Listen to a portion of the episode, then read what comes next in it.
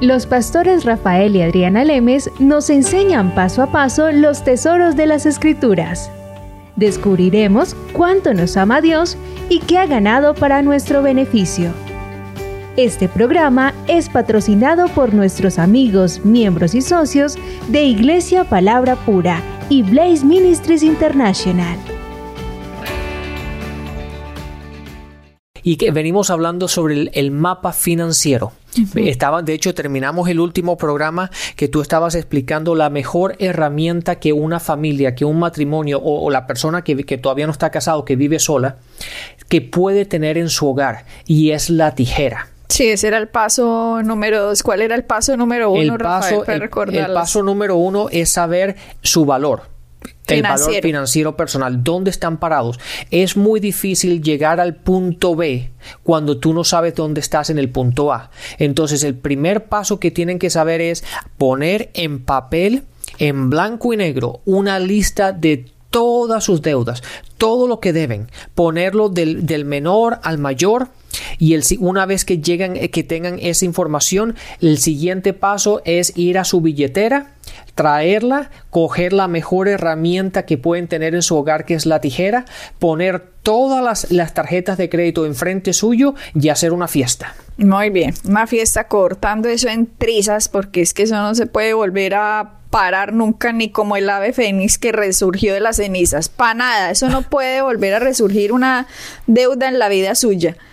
Después de que corte todas esas tarjetas de crédito, lo que va a hacer es un presupuesto.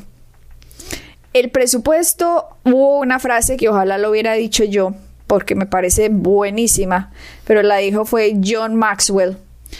En un presupuesto, uno le dice al dinero dónde ir en lugar de que le diga a uno a dónde fue.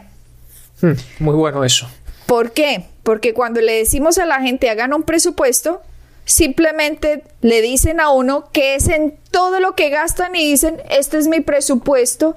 Y uno dice, ah, ah, en su presupuesto vamos a poner estrictamente lo que nos vamos a gastar ese mes cortando todas las cosas que no son necesarias, porque para salir de deudas usted no se puede estar dando lujos en este momento.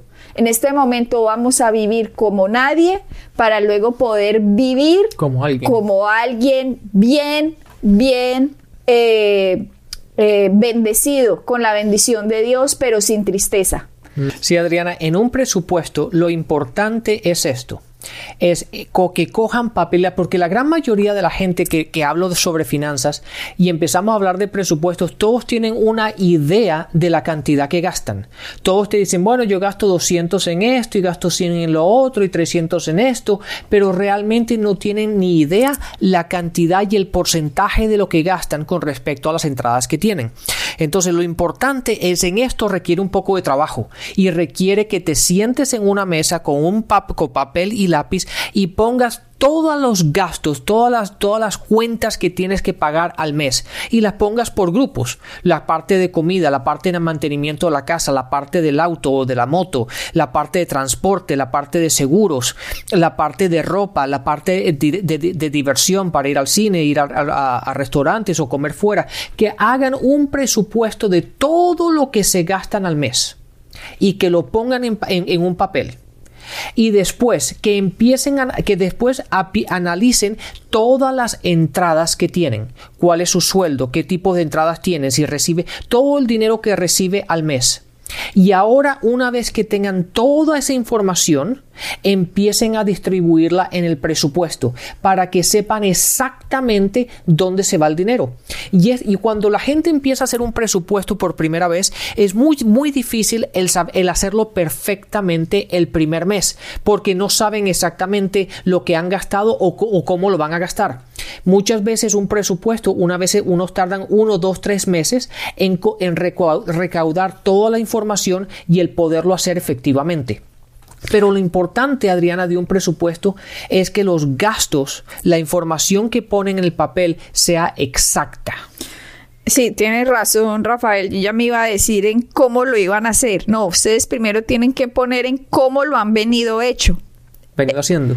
Eh, han venido haciendo su, sus gastos. Por lo tanto, van a pensar todo lo que en un mes han hecho, todo lo que normalmente hacen.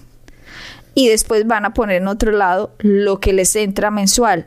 Pero ese que han venido haciendo eh, los gastos no es el que van a ponerse ahora a vivir en cómo lo van a hacer ahora. ¿A qué me refiero? Si en su presupuesto usted decía tanto de agua, tanto de luz, tanto de teléfono, tanto de cable, tanto de diversión, tanto de restaurantes, tanto de regalos, tanto de mm, viajes, tanto de, no sé, de ropa, tanto de gastos que se me van en cafecitos, en empanadas, en buñuelos, en tamales, en lo que sea. Eso es lo que supuestamente usted se ha gastado. Pero si usted está endeudado, en este momento es tiempo de vivir como nadie para después poder vivir bendecido. Tenemos que pagar esas deudas lo más rápido posible, por lo tanto ese presupuesto se tiene que ajustar al máximo posible. Tiene que ahorrar agua, tiene que ahorrar luz, tiene que bajarle al pago del teléfono en lo que se haya puesto como en sus, en sus llamadas, en sus planes. Tiene que parar de vacacionar en estos momentos porque usted no se puede dar el lujo de estarse gastando la plata en vacaciones de lo que el otro le ha prestado. Exacto. Tiene que... Tiene que parar de dejar comer en la calle, de tomarse agua, empanadas y perros calientes y pizza. Y tiene que, tiene que cambiar su vida completamente.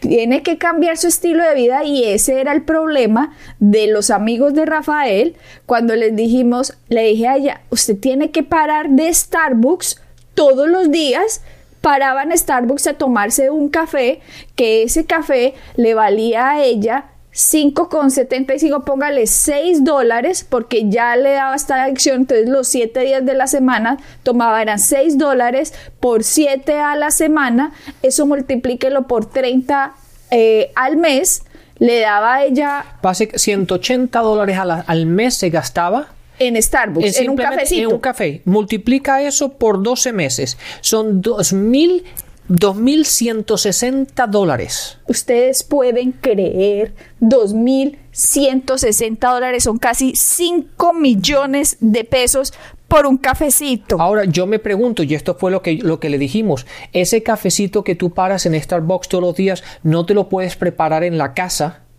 y llevártelo en el auto para que cuando llegues a la oficina o lo que sea tengas el café. Ella dijo, ay, pero es que no es lo mismo. Pues hay que hacerlo lo mismo. Entonces hay que eh, ahí, miren, es que es ahí cuando a mí me entra es como un desespero. Una gente que es mayor de 50, que están en rojo, y cuando uno les empieza, cuando dicen, Rafael, ¿qué hacemos? Lo que quieren es que oremos, Señor, sácalos de deudas, ya, ay, ya, ay, gracias. Eso es lo que la gente busca, que el que cambie sea Dios y no ellos. Entonces, cuando le empezamos a decir a ella, va a parar los cafés porque mire lo que se está gastando, usted se imagina, con esto puede pagar los intereses de una de las tarjetas de crédito, de hecho, que, las, que se los están comiendo. Ella decía, ay no, pero es que, ¿cómo voy a dejar mi café? O sea, lo más duro de romper es la costumbre. Y ya miramos en el programa pasado cómo Pablo en Filipenses nos dijo, he aprendido a contentarme. O sea que ella tenía que aprender a cómo contentarse sin tomarse su Starbucks diario y hacerse un café comprado con él en la tienda, el cafecito y ella echarle lechecita y batirlo en una licuadora para que le saliera espumoso entonces si es que lo quería con mucha espuma. Adriana, y fíjate, el siguiente, la siguiente cosa que le quitamos fue esto. ¿Tú te acuerdas que nos dijeron, que porque le estábamos preguntando cómo su sistema de vida y entonces nos dice a nos una cosa que venimos haciendo por años y todos los sábados de la vida 52 sábados del año siempre vamos a desayunar fuera y yo, bueno, perfecto. ¿Cuánto, ¿Cuánto les cuesta ese desayuno? Un promedio, un promedio, dime un promedio. Generalmente sobre los 30 dólares. Fíjate esto, 30 dólares por 52 semanas son 1.560 dólares al año, se lo gastan en dos huevos y un, poquito, y una, y un par de rebanitas de, de pan con un poquito de bacon, que lo pueden hacer en la casa por un dólar cincuenta. Imagínate. Entre los, entre los 2.000 dólares de antes y 1.500, básicamente entre 3.000, 3.000 y pico de dólares, los tienen ahí que se los pudieran haber ahorrado, que se los pudieran utilizar para sacar, salir de deuda. Y es algo, Adriana, lo importante de esto es que no lo extrañan. Uno puede desayunar en la casa tranquilamente y uno puede prepararse el cafecito en la casa y ahorrarse 3 mil dólares en un año. Créanme que en este momento nosotros no éramos los mejores amigos de los hijos de ellos. Porque los hijos de ellos nos estaban viendo como no, el diablo se nos metió, como así que no vamos a ir a desayunar a nuestro lugar favorito todos los sábados y que vamos ahora a cocinar. Entonces nos miraban casi que no, nos iban a matar con la mirada porque ya venían entrenando mal a sus hijos. Entienda que este ciclo se iba a volver a repetir en su hijo, la niña como de 15, el otro como de 17, 18, yo no sé, se iba a volver a repetir el mismo ciclo porque no estaban eh, aprendiendo a contentarse con lo que tenía. O sea, estamos utilizando como base Hebreos 13.5 y Filipenses 4.11. Hebreos 13.5 y Filipenses 4.11, que es contentarse con lo que tiene. La mentira, ay, sí, yo me contento con mi Starbucks y con las salidas a desayunar todos los sábados. No, no, no, no, no, es que eso no lo tiene porque lo debe todo. Sí, Adriana, y date cuenta de eso. Date cuenta de algo. Si esta gente hubiese utilizado los 30 dólares cada semana del desayuno y el dinero de Starbucks y lo hubiese puesto en puesto una cuenta de ahorro y no tocarlo, simplemente puesto ahí, por en cinco años, sin tocarlo, sin que tenga interés, sino simplemente ponerlo ahí. En cinco años tuvieran casi 20 mil dólares ahorrados. Adriana, casi 20 mil dólares ahorrados en cinco años. Y eso a punta de cafecito y de dos huevos con, con una rebanadita de pan. Pero no lo ven así, Rafael, porque no se contentan en el momento. Les dijimos, ahora van a empezar a hacer una lista cuando vayan a mercar porque si van sin esa lista, van a empezar a comprar cosas innecesarias y resulta que ahora vamos a ajustar el presupuesto. Claro. No se van a ir y van a ir con el dinero, con el dinero. Ya creo que les habíamos dicho por qué, porque generalmente cuando usted se va sin lista, como Rafael les explicaba los estudios en los supermercados, es que ponen las cosas esenciales en la parte de atrás como leche, huevos, mantequilla, para que usted se tenga que atravesar todo el supermercado y usted por vista empiece a codiciar todo lo que está viendo y en el camino se vas con un carro lleno cuando iba solo por una bolsa de leche. Adriana, tú te has dado cuenta, es que fíjate, la gente se da cuenta y se va a reír cuando oiga esto. Tú te has dado cuenta que la leche y los huevos generalmente, por lo menos aquí en Estados Unidos, están al lado de los helados. No, yo no me había dado cuenta. Es, eh, tú vete a cualquier Pero sí, lo están al lado. ¿Por qué? Porque el, helado es algo que uno quiere, no es algo que tú necesites. Es algo que cuando lo ves, dices, ay, me llevo un helado, porque generalmente a uno le gusta comer helado cuando ve televisión o por la noche o lo que sea. Entonces, no te lo ponen en la otra esquina porque uno dice, ay, no voy a ir hasta allá. En la otra punta están las verduras. ¿Verdad? Porque la verdura nadie dice, ay, me voy a comer una, una verdura. Un apio, sí. Sí, no. La verdura es algo que tienes que ir por ellas. Pero lo esencial es la leche, la mantequilla, los huevos. Y al lado de eso te ponen todas las cosas de caramelos, te ponen los, las cosas dulces, el helado y todo ese tipo de cosas lo ponen ahí. Porque generalmente uno, si no va con una lista, y va simplemente a buscar lo que sea, sale con 500 cosas más que no necesitaba, pero simplemente porque uno lo ve y lo quiere. Sin disciplina. Esta gente también no preparaba la comida en la casa para llevársela al otro día en el trabajo, sino que salían a almorzar todos los días en, cerca del trabajo. Eso les daba una 10 dólares por almuerzo.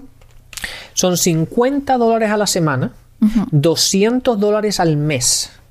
Y fíjate esto, 200 dólares al mes multiplicado por 12 son 2.400 dólares. En almuerzos que les hubiera salido a 3 dólares o a 4 dólares si los prepararan en la casa y se los llevaran en un porta al otro día. Adriana, fíjate esto, entre el desayuno los sábados, el cafecito y el almuerzo, el promedio al año son entre los seis mil y seis mil quinientos dólares al año que estas parejas estaban y solamente ella, no te estoy hablando de él porque él, ella, trabajaban en lugares diferentes, por lo tanto el café es de uno y el café era de otro. Te estamos hablando básicamente sobre los de 10 a 12 mil dólares al año se gastaban entre cafecitos, el desayuno y el almuerzo.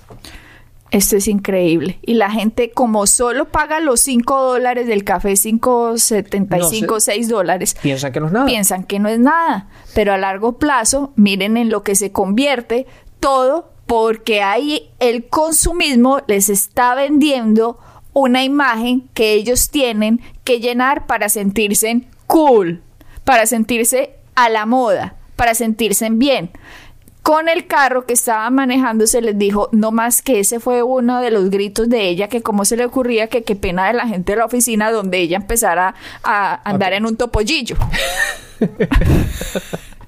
y Rafael le decía, el carro que tú estás pagando lo vas a terminar pagando. Lo casi seis veces porque el auto que se metió Adriana es ya sé que el problema es que hay veces que dan ganas de coger a la gente y sacudirlas para sacarle los la, tontería. la tontería de encima. Se meten unos autos que eh, básicamente cuando no, no, lo podía pagar, no podía pagar, no, cuando lo sacó, lo tuvo que sacar ah, básicamente debiéndolo completamente. Y los intereses eran tan altos para poder ella tener ese auto por los pagos que tenía que tener, que básicamente cuando tuviera, cuando pagara el auto, lo hubiese comprado casi seis veces. Imagina. Cuando yo le enseñé los números, porque es que no los ven antes. No los ven. Cuando yo le enseñé los números diciendo, mira, esto es lo que el auto cuesta si lo hubieses pagado en efectivo, y esto es lo que tú vas a pagar cuando termines de pagarlo después de 20 años. Un auto que después de cierta cantidad de tiempo no vale nada porque los autos se deprecian. ¿Me entiendes? Entonces la mujer esta dice, no puede ser. Y le decía, pero Rafael, tú tienes un buen auto. Y Rafael dijo, sí, pero es que yo lo pagué en efectivo. Porque yo no me metí como en usted en un carro del último año cuando yo empecé mi vida, sino que yo empecé a andar en un carro chatarra que me tocaba frenar casi como los picapiedra. Mm para que pudiera frenar de lo chatarra que era mi carro. Sí, e, cuando yo tenía ese auto sí tenía que conducir por fe. Una no sabía si me iba a llevar y traer y la otra no estábamos seguros cómo iba a frenar.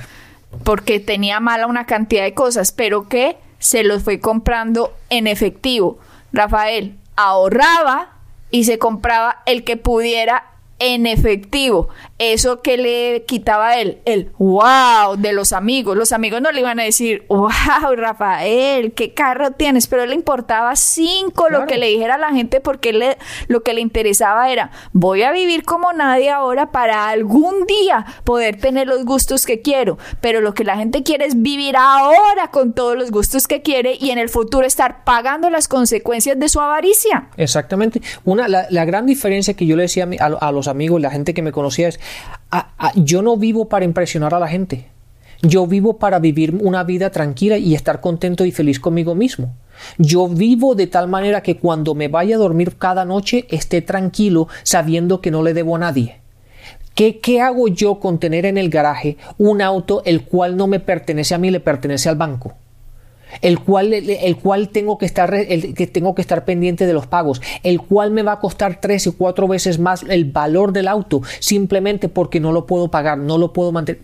¿Qué me, ¿Tú crees que yo puedo dormir en paz y tranquilidad de esa forma? Absolutamente no. También Rafael le dijo, yo no me compro carros del año. ¿Por qué? Porque apenas saque el carro del dealer, de la venta de, de autos. Ya se ha depreciado 10 mil dólares. Ya se depreció. Entonces sería una tontería y ella le decía, entonces su carro lo pagó en efectivo. Y dijo, sí, cosa que usted hubiera podido hacer si se hubiera ahorrado el dinero en un año, si hubiera podido comprar el carro que quería, pero lo que usted hizo fue querer ya tener ya lo que quería y va a pagar las consecuencias por eh, de pagar un carro seis veces. Es la cosa más tonta que usted puede hacer. Bueno, para ella era terrible porque qué pena de los amigos, ya ya no iba a aparecer Barbie y el esposo ya no iba a parecer Ken. Entonces eso les iba a bajar eh, su ego. Pero, ¿qué está primero? ¿Ego o tranquilidad? A ver, pongamos en una balanza, ego, tranquilidad. Y mucha gente que dice ego, ah, bueno, entonces que coma del ego, mijo. Mm. Pero la tranquilidad no tiene precio. Sí. Otra cosa que se les dijo fue, tienen que poner en venta los carros y tienen que poner en venta sus casas. Su casa. Su casa. Cosa que también les digo, la casa la debían toda, los carros lo debían toda, pero la casa... Y ella, miren lo que dijo, es que él, creo que fue él, o ella, ya no recuerdo, pero ay, qué pena ponerle a eso un sign, un, Una, una, un aviso de se vende. ¿Qué dirá la gente cuando vea eso? Pensarán que qué, que será que van a pensar que estamos mal. Y yo le decía, pero por Dios, están mal. ¿Qué es lo que tienen en la cabeza? Son cristianos hace cuántos años, desde pequeños, y ustedes les han vendido el mundo un sistema que no es y se sienten contentos porque van los domingos a la iglesia a cantar aleluya, sobre todo usted Sí. que es el director de la alabanza. Por Dios, ¿qué tienen en la cabeza que éramos hablando y a toda hora? ¿Y qué va a pensar la gente? Y Adriana, Uy, Dios mío. Adriana, yo hablando con él sobre esto, yo recuerdo las palabras porque a uno se le quedan, se le quedan grabadas en la mente de uno. Me dice, Rafael, cuando estábamos negociando la casa, yo pensé, esta casa es mucho más de lo que podemos, de lo que, de lo que podemos hacer tranquilamente.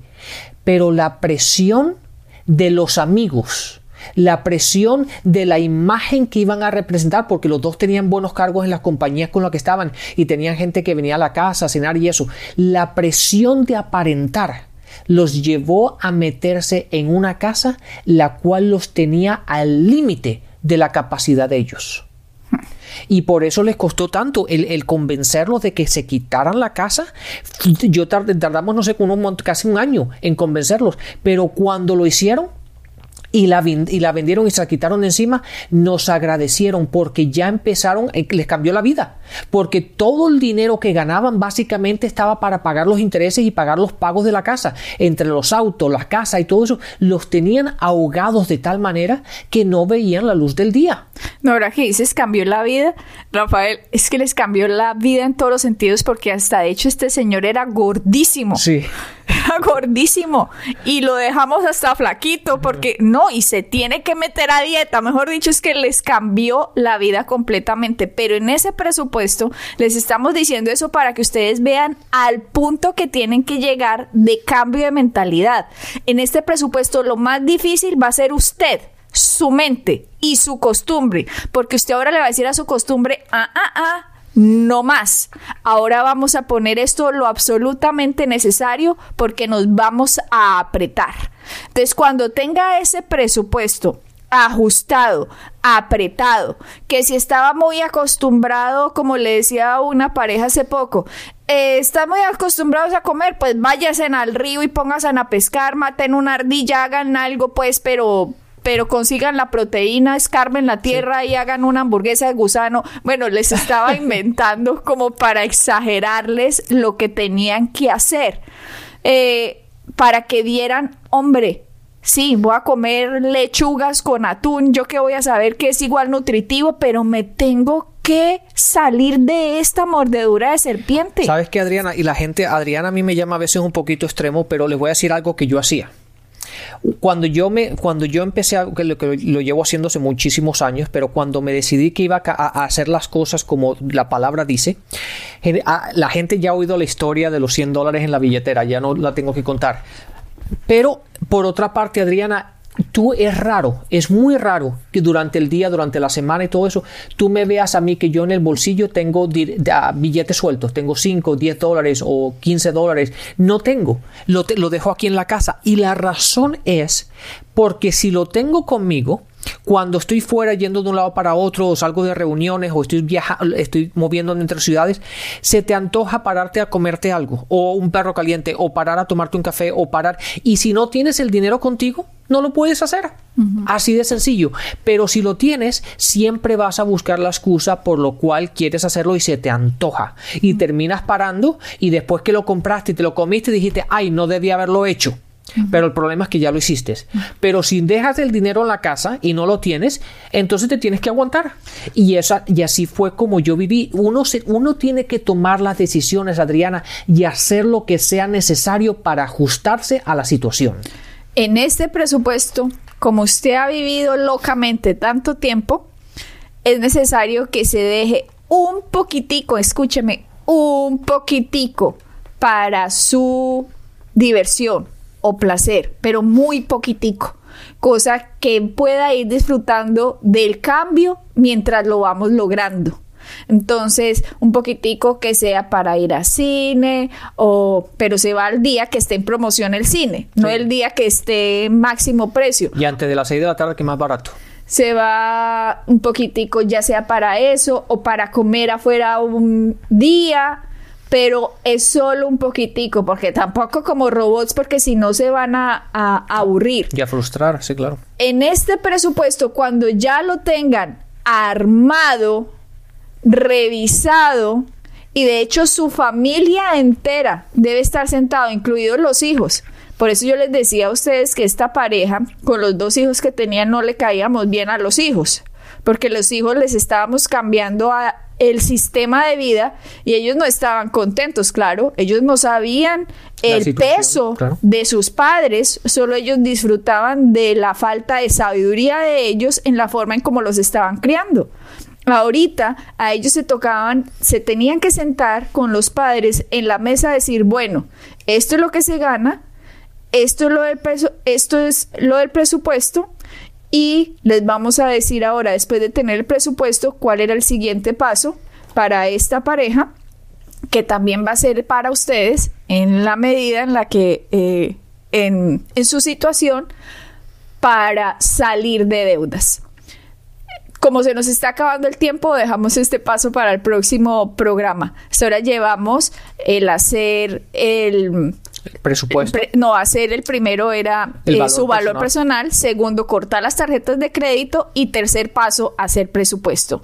Nos seguimos, seguimos con el cuarto paso, que va a ser uno de los más importantes, pero tal vez más fácil, aunque usted no lo crea, de hacer. Así que bendiciones y hasta la próxima. Bendiciones. Pueden bajar nuestras enseñanzas en www.iglesiapalabrapura.com y visitarnos en nuestra sede en la calle 21326.